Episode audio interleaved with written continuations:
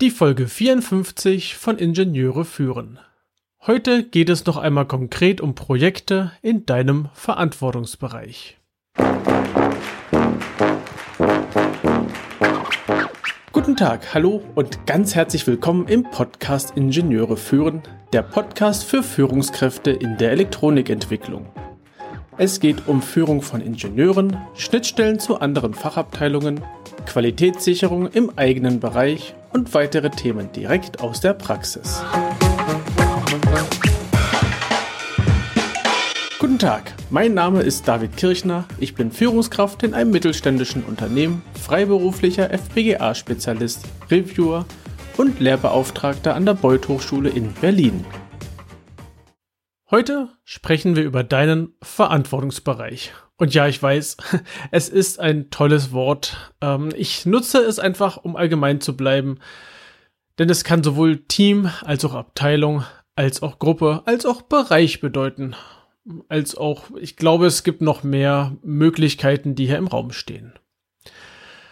Es geht heute um die Organisation von Projekten innerhalb deines Verantwortungsbereiches. Also es geht sowohl um interne wie auch um externe Projekte. Naja, zumindest dort, wo du mit involviert bist. Sprich, ich meine, du hast den Hut auf und ich möchte dir meine Herangehensweise in diesem, ähm, in dieser Folge ja, näher bringen, erklären, erläutern.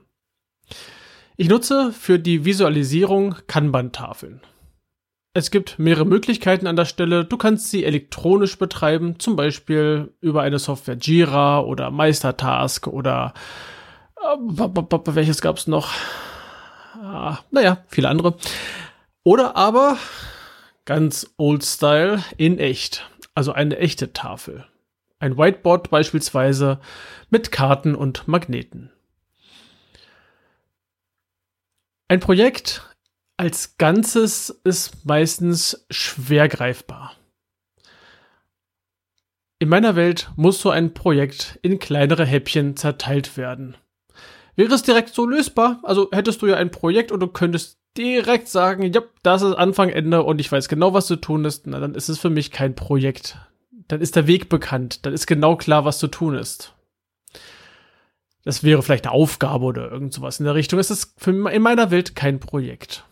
Es ist also ein Zerteilen von Projekten schlicht und ergreifend notwendig. Doch bevor du damit anfängst, versuche zunächst, nee, versuche nicht, sondern du musst zunächst auf Vollständigkeit prüfen. Versuche die Aufgabe, die das Projekt stellt, zu verstehen.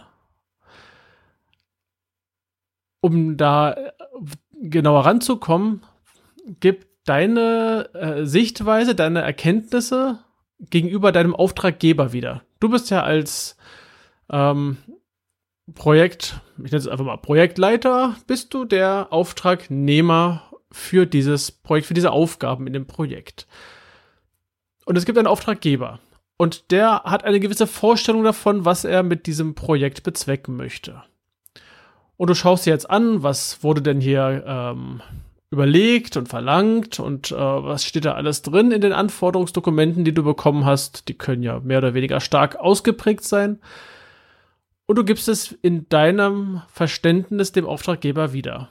damit könnt ihr relativ gut oder auch leicht eure Auffassungen miteinander vergleichen. Es kann sein, dass hier noch eine kleine Erklärung fehlt es kann sein, dass hier und da vielleicht noch irgendwas nicht richtig verstanden wurde. Also vielleicht hast du etwas nicht verstanden, vielleicht hat aber auch dein Auftraggeber es nicht, nicht richtig erklärt oder es fehlte etwas. Und wenn du da durch bist, dann ist die Chance sehr groß, dass sowohl der Auftraggeber als auch du, ja, sagen wir mal, vom selben sprecht, dieselbe Sichtweise habt.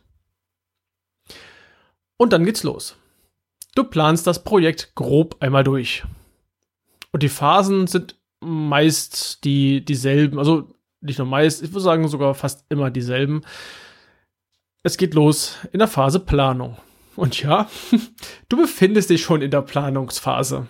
Sonst würdest du jetzt nicht gerade das Projekt durchplanen. Dann haben wir eine Konzeptphase, wir haben die Entwicklungsphase, die Musterbauphase, Verifikationsphase, Validierungsphase, die Fertigungseinführung und den Projektabschluss. Okay, bei den letzten beiden habe ich Phase vergessen. Das darfst du dir jetzt noch einmal akustisch dazu denken. Das war jetzt noch ein bisschen ausführlicher als in den Grundlagen zum Projektmanagement, die wir vor einigen Folgen hatten. Und jede Phase hat einen Meilenstein. Und du planst grob diese Meilensteine durch. Natürlich solltest du auch deine Musterstände durchplanen. Das ist etwas, was ja tendenziell einfach ignoriert wird.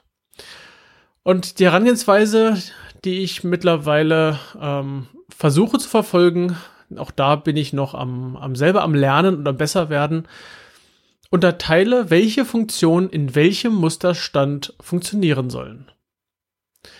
Die Autoindustrie, wo ich mal ein bisschen hingelugt habe, die haben so etwas wie A-Muster, B-Muster und C-Musterstände, wobei jeder Musterstand auch nochmal unterteilt ist. Also in einen A0 und in ein A1 und ein B0 und B1 und so weiter. Es gibt von Anfang an festgelegte Musterstände. Und es wird sehr genau, wollte ich gerade sagen, relativ genau beschrieben, welche Funktion zu welchem Zeitpunkt funktionieren wird. Und genau das ist eine Herangehensweise, die ich für sehr sinnvoll erachte. Außerdem, ich gehe davon aus, du wirst einen Projektstrukturplan erstellen, oder teilst du mit Hilfe eines Projektstrukturplans deine Aufgaben. Du siehst also, welche Gewerke werden vielleicht noch benötigt, falls externe benötigt werden, und kannst dort auch die Arbeitspakete entsprechend durchplanen. Unterteile die Aufgaben, soweit es äh, schon jetzt zu dem Zeitpunkt funktioniert. Diese Unterteilung, aber auch das Schätzen vom Aufwand solltest du nicht alleine in deinem Kämmerchen tun, sondern mit deinen Leuten zusammen. Also am Anfang eines Projektes auch da schon mit dem entsprechenden Projektteam zusammen die einzelnen Pakete bestimmen, die Aufgabengebiete bestimmen, die entsprechend bearbeitet werden sollen. Und natürlich den Aufwand abschätzen, denn sonst, naja, wie willst du da planen? Ohne Aufwand, nur mit Dauer? Nee, das ist, das ist kein sinnvoller Weg.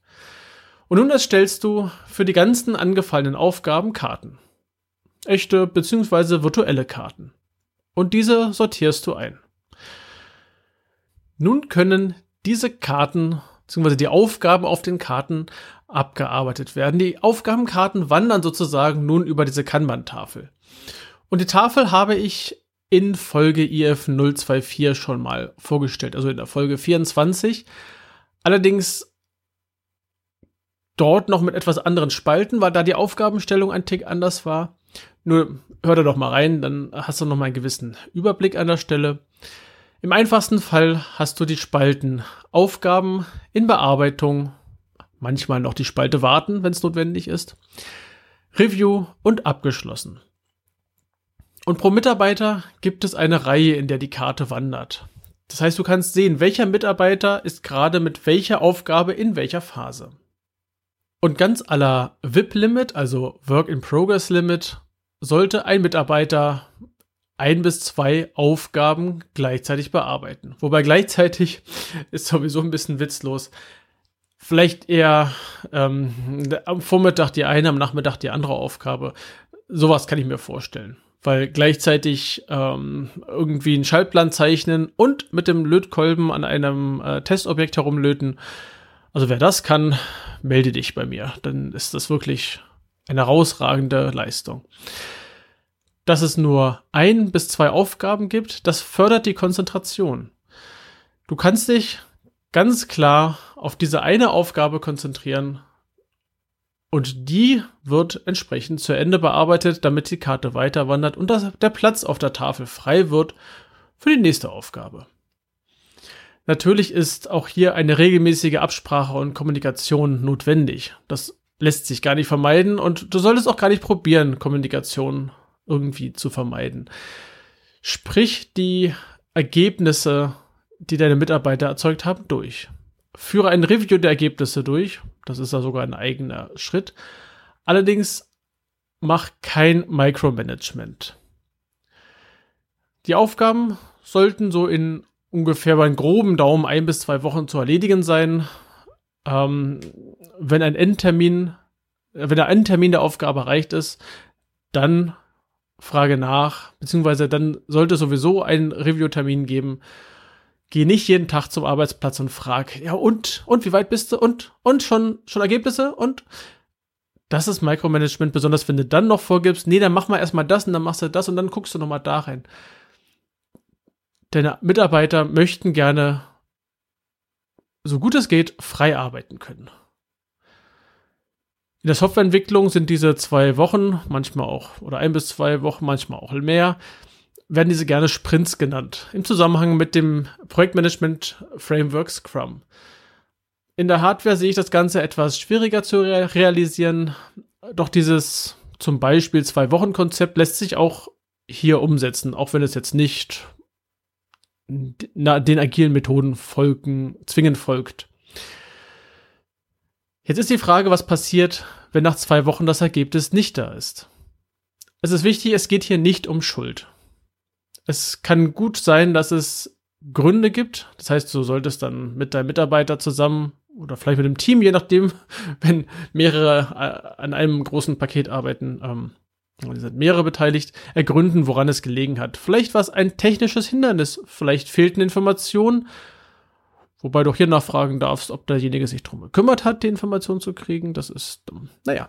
Also Ausreden zählen genauso wenig, genauso wenig, wie es hier um Schuld geht. Kommunikation und ehrliches Feedback sind hier der Schlüssel und wie schon gesagt, das gilt sowohl für interne wie auch externe Projekte. Na, zumindest sofern du diese Projekte verantwortest. Das meine Gedanken dazu, wie das Ganze ähm, ablaufen kann. Am Ende des Projektes, wenn alle Karten ganz nach rechts in der abgeschlossenen Spalte hängen und das Projekt abgeschlossen ist, dann, ja, dann feiert es. Dann nehmt euch mal kleinen Zeitraum oder größeren, vielleicht lädt auch das Projektmanagement ein, wenn es ein größeres, übergeordnetes Projektmanagement gibt. Vielleicht feiern die ja auch mit euch zusammen. Ansonsten macht das intern, feiert den Erfolg, ihr habt ein Projekt geschafft und gönnt euch mal ja, irgendwas Schönes. Du als, als Verantwortlicher, als Führungskraft darfst dir da gerne irgendwas Nettes einfallen lassen. Und zum Abschluss die Frage, wie laufen Projekte bei dir ab? ja, schreib mir und gib mir auch gerne Feedback zu dieser Folge. Und falls du eigene Themen hast, kannst du mir die gerne auch ähm, entweder per Mail oder per, was habe ich noch? Oh, LinkedIn-Nachrichten oder ähnlichem zukommen lassen. Und wenn dir die Folge gefallen hat, dann empfehle sie doch bitte weiter und gerne auch den ganzen Podcast an deine Kollegen und Freunde. Und ich freue mich auch über eine 5-Sterne-Bewertung auf Apple Podcast und auf eine Rezension. Den Link und weitere Informationen findest du in den Shownotes unter ib-dck.de slash if054. Gerne kannst du mir einen Kommentar zu dieser Episode schicken. Ich freue mich über jedes Feedback. Die Adresse lautet feedback at ib-dck.de. Das war die heutige Folge des Podcasts Ingenieure führen. Ich danke dir ganz herzlich fürs Zuhören. Nutze das Wissen und die Tipps, um deinen Arbeitsalltag zu vereinfachen und zu verbessern. So sage ich Tschüss und auf Wiederhören bis zum nächsten Mal, dein David Kirchner.